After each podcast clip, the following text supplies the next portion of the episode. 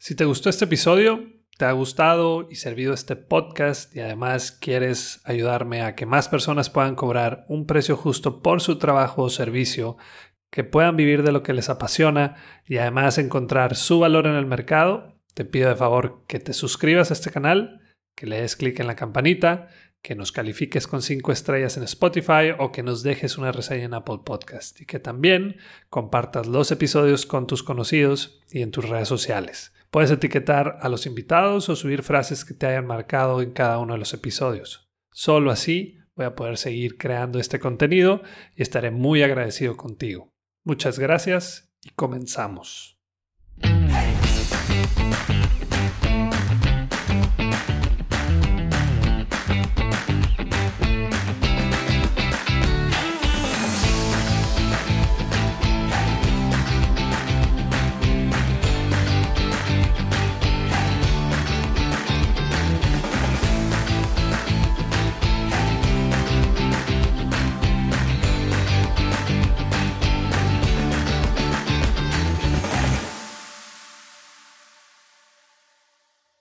Bienvenido una vez más a Bueno, Bonito y Valioso. Este es el episodio 65. Yo soy Daniel Rodríguez de la Vega, conferencista internacional, fundador de Creces, host de este podcast y quiero enseñarte todo lo que sé sobre cómo encontrar tu valor en el mercado para que de una vez por todas dejes de competir en precio.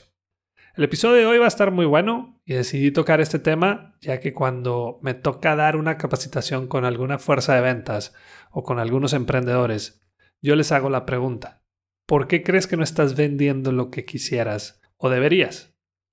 Por lo general, las respuestas van enfocadas en el cliente o más bien en el prospecto y casi nunca en, esa persona, o sea, en nosotros. Y ojo, yo también he utilizado en el pasado estas excusas que voy a comentar más adelante, hasta que me di cuenta que yo tenía un grado muy grande de responsabilidad al momento de vender.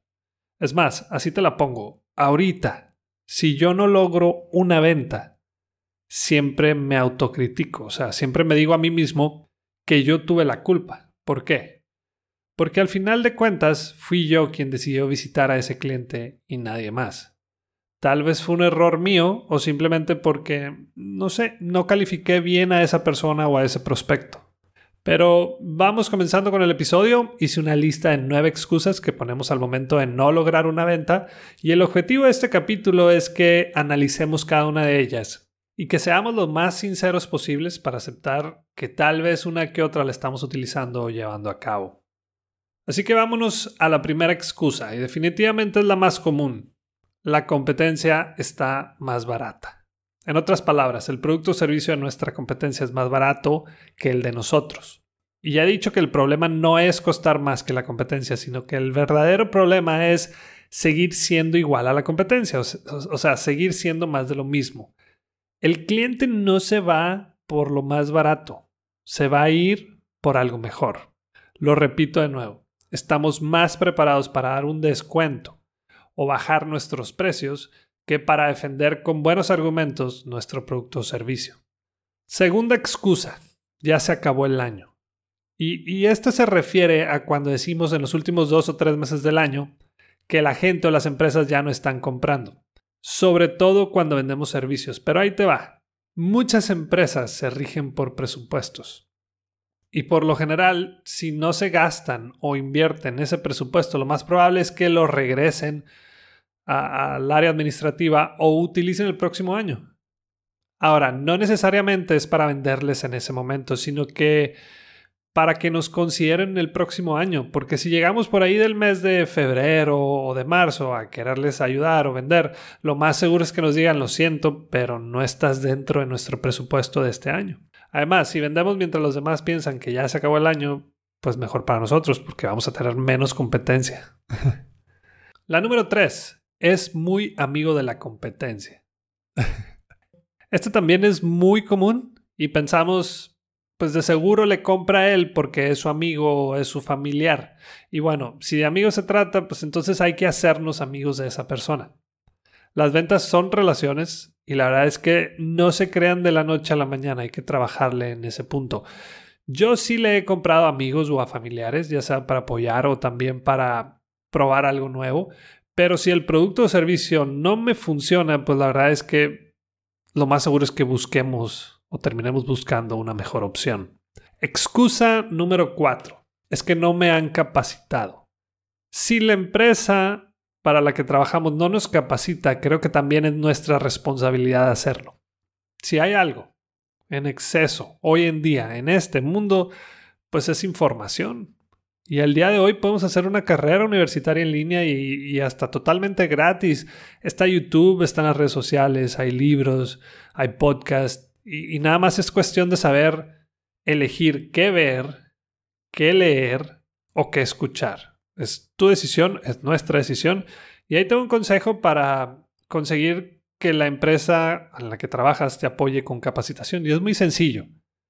Demuestra las ganas que tienes de seguir aprendiendo.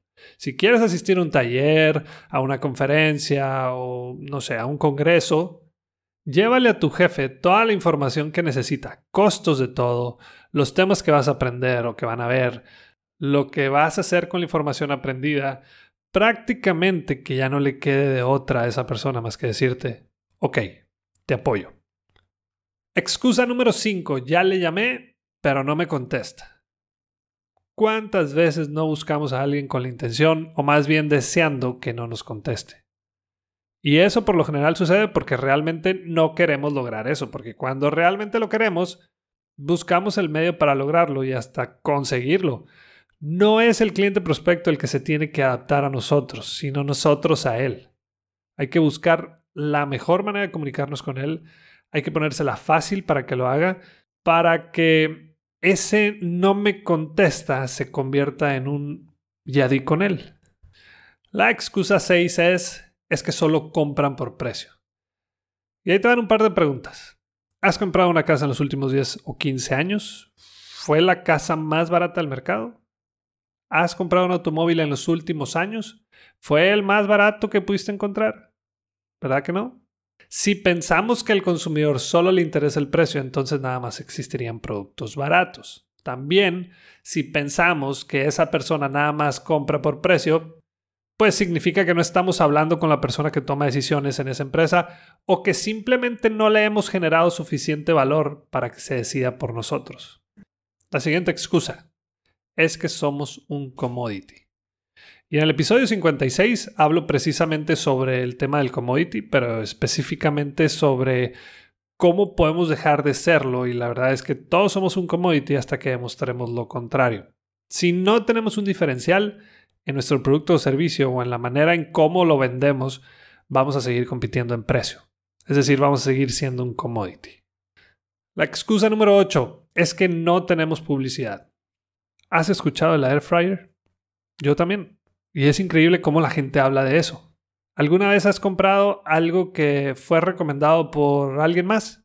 ¿Has comprado algún producto en línea después de haber leído las reseñas y las calificaciones de ese producto? Pues yo también.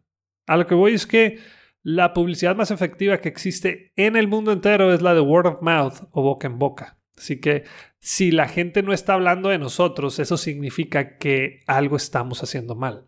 Fíjate, según HubSpot, el 90% de la gente cree más en ti que en cualquier anuncio publicitario. El detalle está en que como clientes o consumidores, o hablamos de experiencias únicas y memorables o de experiencias muy malas. Así que ahí está el detalle. Hay que crear experiencias fuera de serie para que la gente comparta su experiencia y hable de nosotros pues, de manera positiva. La novena y última excusa es que hay mucha competencia y por eso no vendemos.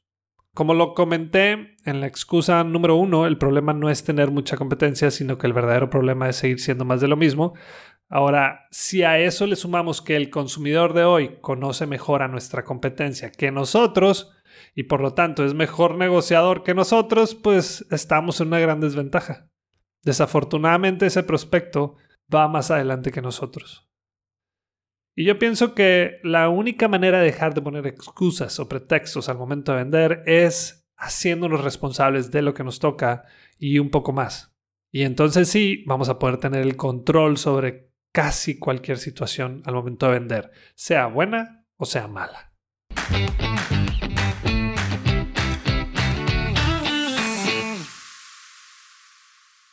Seamos realistas. Toda la información que podamos tomar en un curso, taller o conferencia lo podemos encontrar en Internet, en YouTube o en otra plataforma. Pero ¿cuál es la ventaja de pagar por uno de ellos? El tiempo. En otras palabras, la curva de aprendizaje es mucho menor y es por eso que diseñamos en Creces la videollamada de mentoría. Es un espacio solo para ti, con herramientas, estrategias y tips que te van a ayudar a cumplir el objetivo que tengas de una manera mucho más rápida. Entra a crecesmx.com y en la sección de Aprendamos vas a encontrar la videollamada. Muchas gracias y continuamos. Y vámonos directo a la sección de preguntas y respuestas. Fueron varias y aquí te van las que para mí son las mejores tres. La primera pregunta la mandó Lili. ¿Qué hacer o cómo manejar cuando el cliente con el que estoy trabajando me sigue pidiendo que agreguemos cosas que no habíamos acordado y como que me da a entender que las quiere gratis. Buena pregunta, Lili. ¿Y estos casos me pasaban mucho antes? Bueno, todavía. Pero como que ahora sé cómo abordarlos y ahí te va cómo les contesto yo en estos casos. Me parece muy bien lo que quieres agregar y con mucho gusto lo puedo hacer solo para hacerte saber que esto no estaba en lo previamente acordado en la propuesta, por lo que habrá implicaciones en el presupuesto y también en los tiempos. Con gusto te mando la propuesta modificada y a partir de ahí arrancamos con lo nuevo. ¿Qué te parece? Y ahí está Lili. Le pasas la bolita a él y de acuerdo a la decisión que tome, pues sigues o con lo que tienes o haces las modificaciones que sean necesarias es lo más justo para las dos partes y no tengas miedo de llevarlo a cabo. La segunda pregunta es de Juan Rubén. ¿Recomiendas quejarnos con las empresas? Muy bien, Juan Rubén. Me imagino que te refieres a que sí es buena idea que nos quejemos con las empresas cuando nos quedan mal. Y sí, claro que sí lo recomiendo. Y no por el hecho de que nos estemos o nos la pasemos quejándonos de todo, sino de darle la oportunidad a esa empresa que nos quedó mal a que puedan primero de enterarse que hubo algún error y segundo, para que puedan resolverlo. Obviamente todo tiene que ver en cómo decimos las cosas. Una vez estaba una persona delante de mí en el área de impresión, en estas papelerías gigantes, y cuando le entregan su trabajo, ella le dice al que la atendió, oye, es que está mal impreso. Y la otra persona le contesta, pero ¿te sirve así? Pues bueno, dijo la señora. Mira, yo nunca me meto en este tipo de casos porque me gusta ver hasta dónde llegan y, así poder utilizar estos ejemplos en mis capacitaciones, obviamente sin mencionar marcas cuando quedaron mal. El caso es que esa vez sí me metí y le dije a la señora, perdón que me meta señora, pero tiene el derecho de regresar lo que le entregaron mal. No tiene nada de malo. Más le puede decir, señor, no está bien impreso. ¿Me lo pudiera o me lo podrá volver a imprimir, por favor? Y me dice la señora, pues sí, ¿verdad? Tienes toda la razón. Acuérdense que cualquier compra o cualquier negociación es un intercambio de valor. Y no tiene nada de malo hacérselo saber a la empresa o a la, a la persona que representa esa empresa. Al contrario, le estás ayudando a que mejoren en muchos sentidos. Y la tercera y última pregunta es de Enrique. ¿Cuál es la mejor manera de avisarle a mis clientes que los precios de mis servicios van a subir? Muy bien, Enrique. Esta es una muy buena pregunta y aunque he hablado sobre por qué debemos incrementar nuestros precios, creo que no he mencionado el cómo podemos hacerlo, pero ahí te va. Te voy a compartir exactamente el mail que les hice llegar a mis clientes dos meses antes de terminar el año. Acabamos de completar un análisis de nuestros precios y hemos determinado que es necesario un pequeño aumento en nuestros precios. Queremos seguir dándote el mejor servicio posible e incluso un poco mejor. Tenemos en Creces nuevos temas y también algunos ya actualizados, así que espero seguir atendiéndote de la manera en que te mereces. Como agradecimiento a tu lealtad, y solo para ti, el nuevo precio va a aplicar hasta mediados del próximo año. Si tienes alguna duda, aquí estoy para ayudarte. Muchas gracias. Y listo. Todos, pero lo que se dice todos, me contestaron con un sale Daniel, muy bien y adelante.